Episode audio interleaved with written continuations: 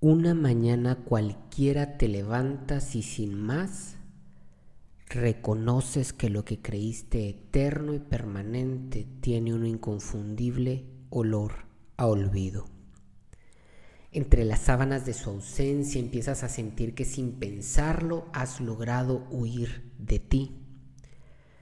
Te paras frente a su foto desgastada como si fuera el culto acostumbrado en el que diariamente casi le rezas y la observa sapiente de que la oración de hoy puede ser comparativamente significante.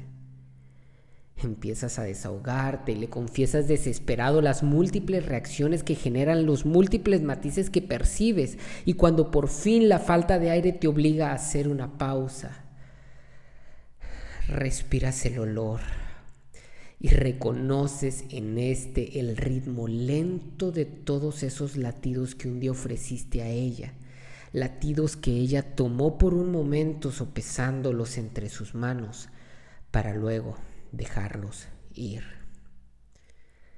¿Recuerdas cómo era tan fácil amarla a ella? Sí, hasta el momento no encuentras un punto de comparación y decides que fue amor lo que por ella sentiste. Hueles a olvido y sabes a lo que me refiero. Sé que reconoces el olor que se dibuja entre tus ojos y los suyos. Eres incapaz de encontrar el lugar que creías superado, pero su olor no te deja descansar. Has entrado en una especie de sueño permanente. La indiferencia te tiene anestesiado y en los breves descansos de ese sueño no deseado despiertas solo para ver de nuevo el retrato desgastado mientras clamas confundido. Hueles a olvido déjame en paz. Respiras nuevamente. Respiras y percatas que de ella no procede ningún suspiro. Ningún olor de su recuerdo resulta vívido y sabes que eres tú, eres tú el que huele a olvido. No, sé que no lo quieres aceptar, pero sabes que es así, que eres tú y pasa porque así lo has querido. Pasa porque así lo quisiste. Pasa porque entre las pantallas de tus intentos fallidos, eres tú el que, el que les abres la puerta. Eres tú el que delicadamente las tomas por la espalda y las guías en sentido opuesto al preciado trono de tu soledad. Hueles a olvido y en el olor encuentras un poco de nostalgia ante la, obsesión perdida. Y la utilizas a ella para tratar de ocultar el hecho de que lo peor de todo esto tiene muy poco que ver con ella.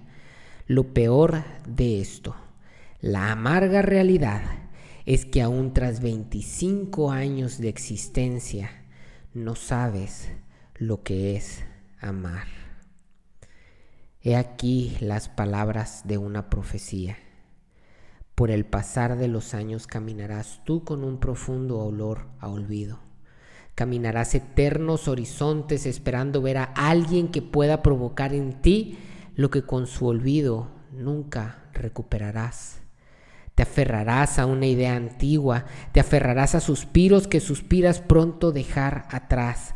Caminarás olvidado por ti y te justificarás argumentando que solo puedes encontrarte a través de la mujer que fue tu más grande musa la que te cambió, la que fue y por siempre será el parteaguas entre el niño y el hombre, el parteaguas entre el humano, la máquina y el animal.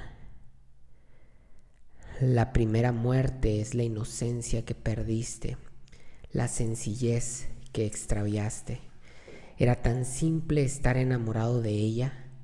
Hoy no eres más que una útil máquina que piensa, piensa y solo sabe pensar. No eres más que el instinto bruto del animal que encuentra satisfacción cortoplacista en oscura ausencia de propósitos o metas. Ella fue la oportunidad de reconciliarte con tu traicionado corazón cuando aún lo tenías cerca. Cuando la dejaste ir, dejaste ir con ella un corazón que solo a cambio de lágrimas profundas podrás recuperar que solo entre surcos de amargos sollozos podrás reconciliar.